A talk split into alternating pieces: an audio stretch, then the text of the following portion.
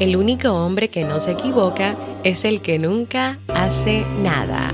Goethe.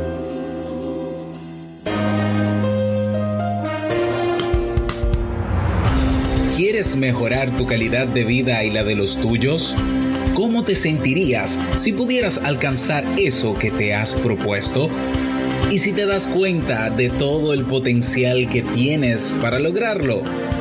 Bienvenida al programa que te ayudará a desarrollar hábitos, establecer mejores relaciones, empoderarte y potenciar tu estado de felicidad personal.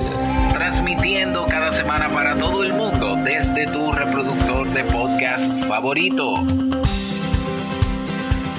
Y ahora contigo, tu anfitriona Jamie Febles, psicóloga, escritora, madre y emprendedora quien te acompañará en este recorrido hacia tu desarrollo personal y hacia el logro de tus sueños. Esto es Vivir en Armonía.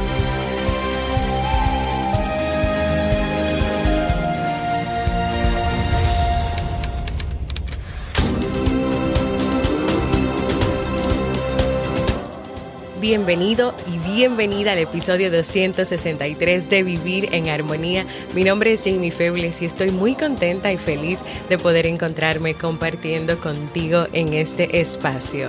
En el día de hoy estaremos compartiendo el tema Aprende a darte una segunda oportunidad, así como el libro para este mes de octubre.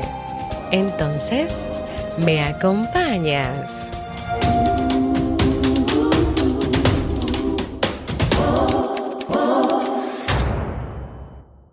Bienvenidos a Vivir en Armonía, un podcast que siempre tienes la oportunidad de escuchar cuando quieras, donde quieras y en la plataforma de podcast de tu preferencia. Yo como siempre muy feliz de encontrarme compartiendo contigo en este espacio en este nuevo mes de octubre antes de comenzar con nuestro tema de hoy, quiero compartirte que el pasado 30 de septiembre se celebró el Día Internacional del Podcast, un día muy significativo para todos los que hacemos podcast y aquí en mi país, República Dominicana, lo celebramos con el primer Dominicana Podcast Fest, un festival de los podcasts que se realizan en el país, donde varios podcasters por categoría se reunieron para compartir contenido de valor, acompañado también de interesantes cápsulas sobre lo que es un podcast y sus beneficios. Así que quiero invitarte a que puedas ir a tu reproductor de podcast favorito, te suscribas a Dominicana Podcast Fest, tú pones ese nombre para que encuentres el festival,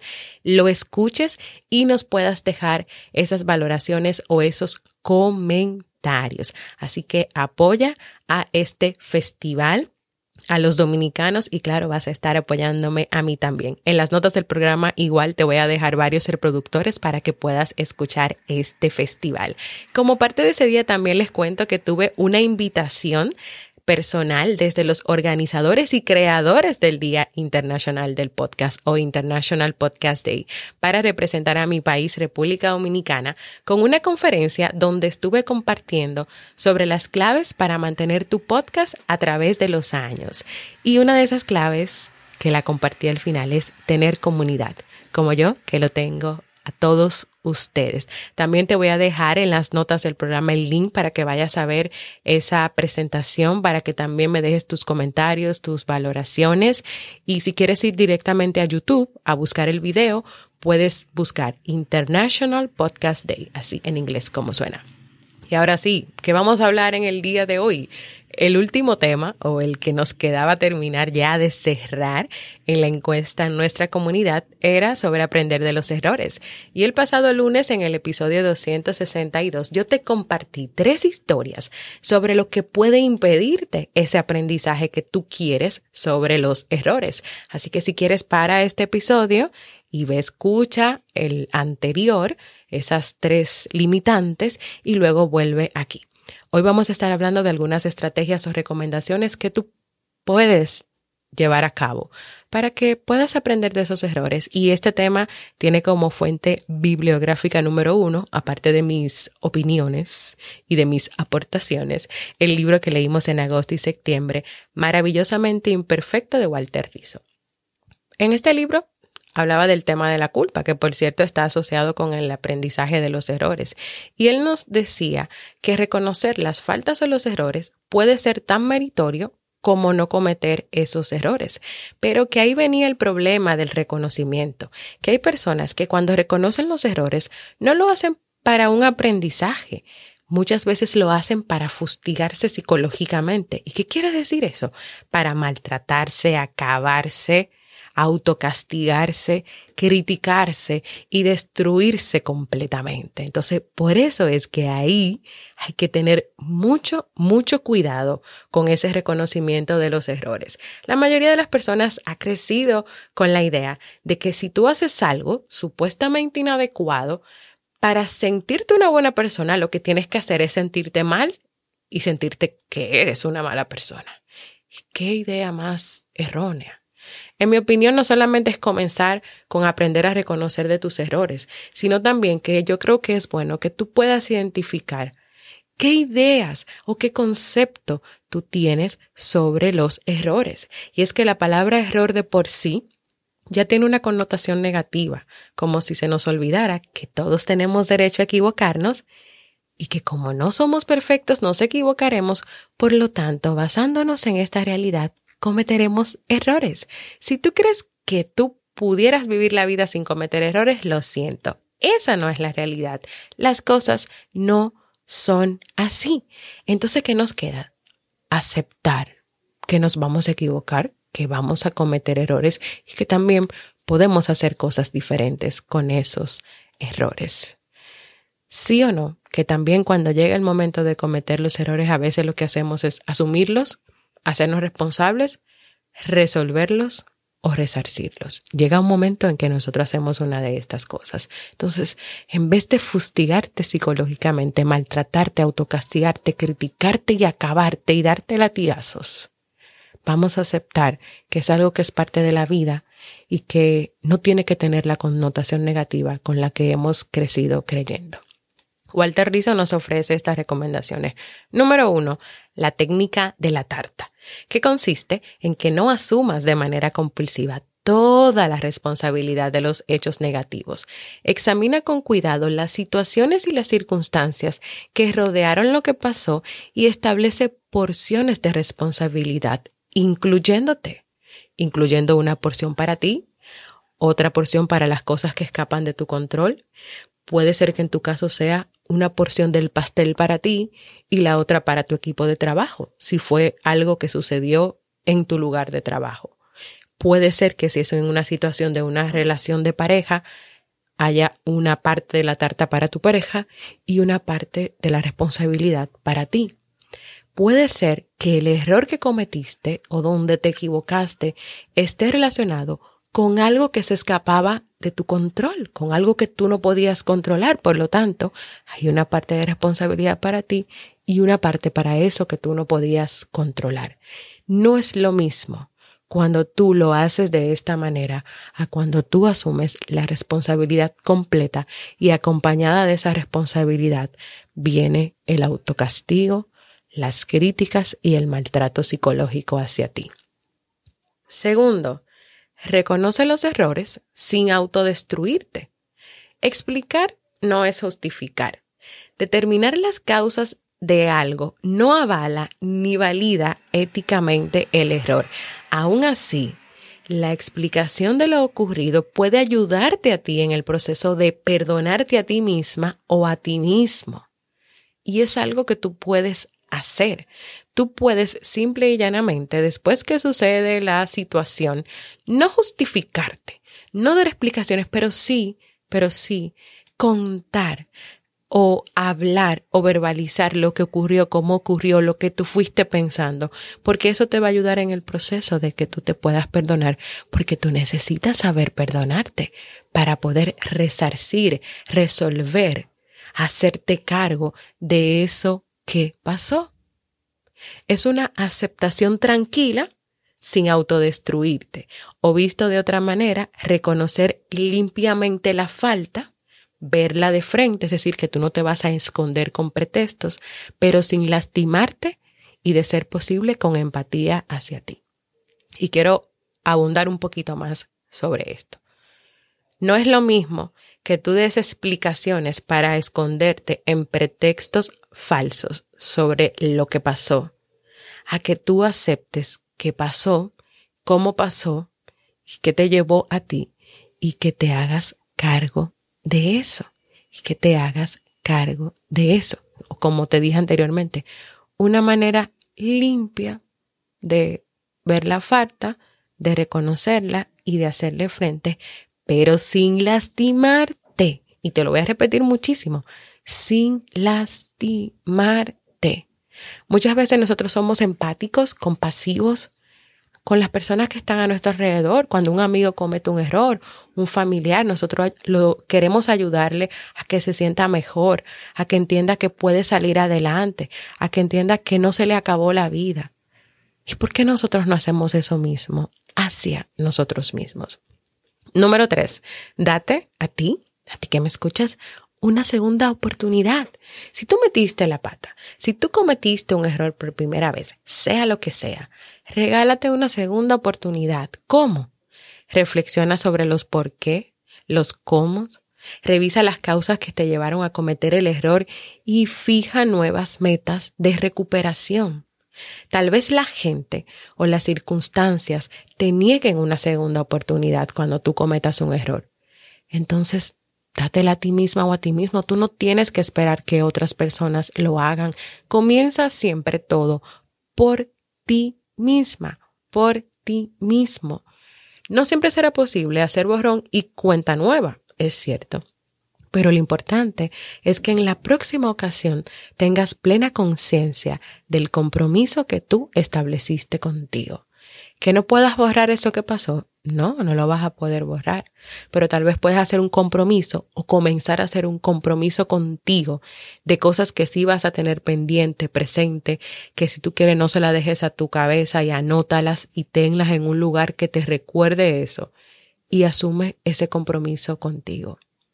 Número cuatro, no dejes cosas inconclusas contigo, con el mundo, con los demás. Las situaciones negativas te pueden afectar y también necesitan en cierta manera solución. Entonces, esas cosas no las postergues por dos sencillas razones.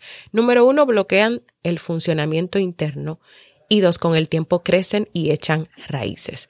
Hay cosas que a veces uno se las guarda, se las queda ahí, no las soluciona o las va postergando día a día, mes a mes, año a año, y eso puede bloquearte, o sea, que tú no puedas seguir adelante o que te trabes en algún lugar de tu vida o en algún área de tu vida. Y también a veces esas cosas crecen mucho, echan raíces y te van a afectar mal, te van a afectar muchísimo más.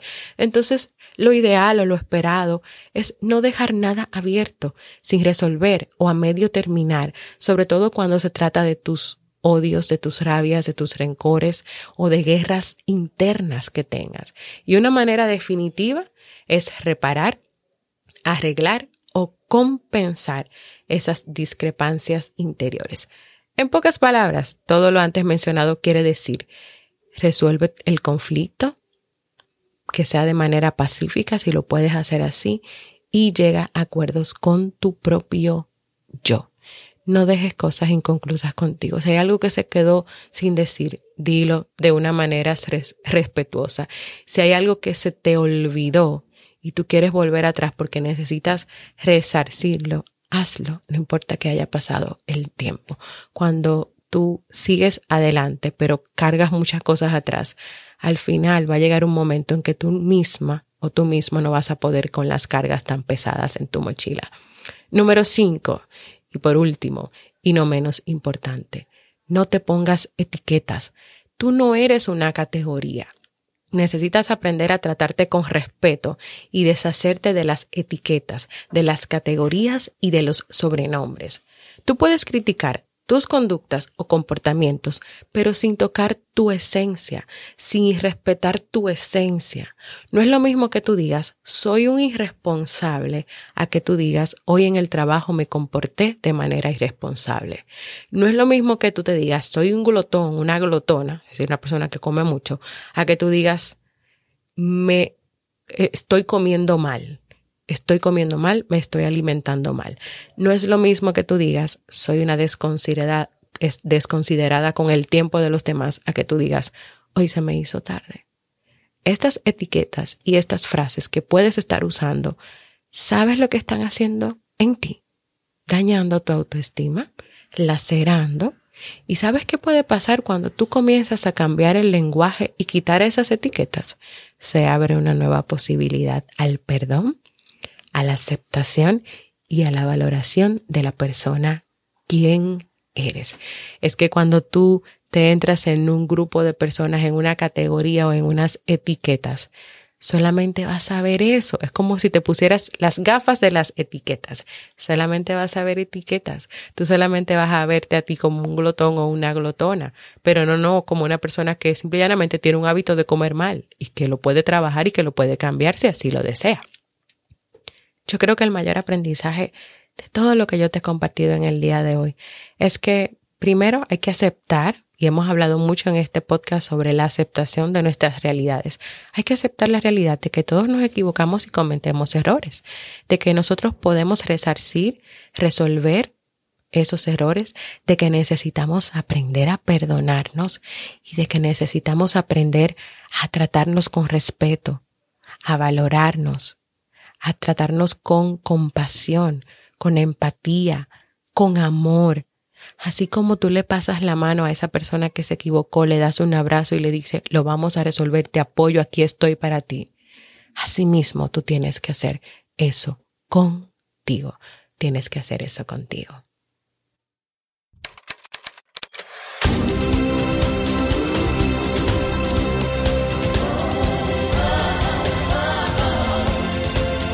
Síguenos en las redes sociales, Instagram, Facebook y Twitter como Jamie Febles. Únete a nuestro grupo en Facebook, Comunidad Vivir en Armonía, y no olvides visitarnos en jamiefebles.net. Allá te esperamos.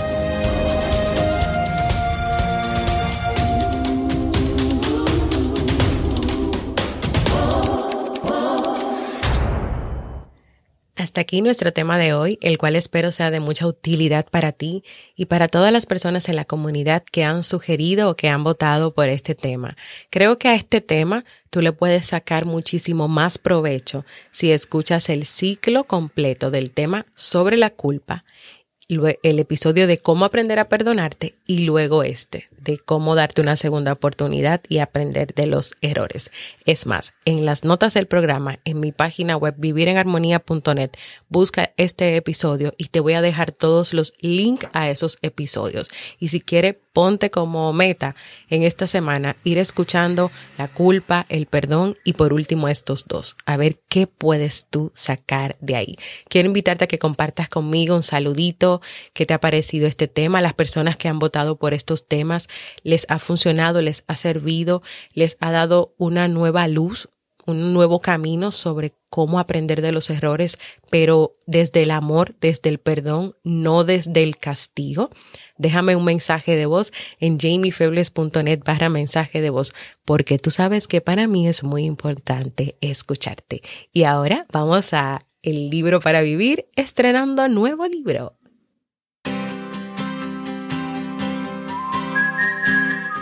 Y el libro para este mes de octubre es El Camino de la Espiritualidad de Jorge Bucay. En este libro el autor nos propone que después de haber conquistado una actitud menos dependiente, haber desarrollado nuestra capacidad de amar, haber sido capaces de enfrentarnos con las pérdidas y los duelos, darle un sentido a nuestra búsqueda de la felicidad y tomar la decisión de intentar volvernos más sabios cada día, nos abarquemos al último desafío, el de conectarnos con lo más esencial y elevado de nuestro ser, explorar el plano de nuestra espiritualidad. El autor parte de un concepto más abierto y mucho más amplio, la búsqueda de la esencia de cada persona, esos aspectos que están más allá de la definición de nosotros mismos, lejos de las posesiones y de los títulos, más allá de los logros y de los éxitos. ¿Me acompañas a leer este nuevo libro y a esta nueva aventura?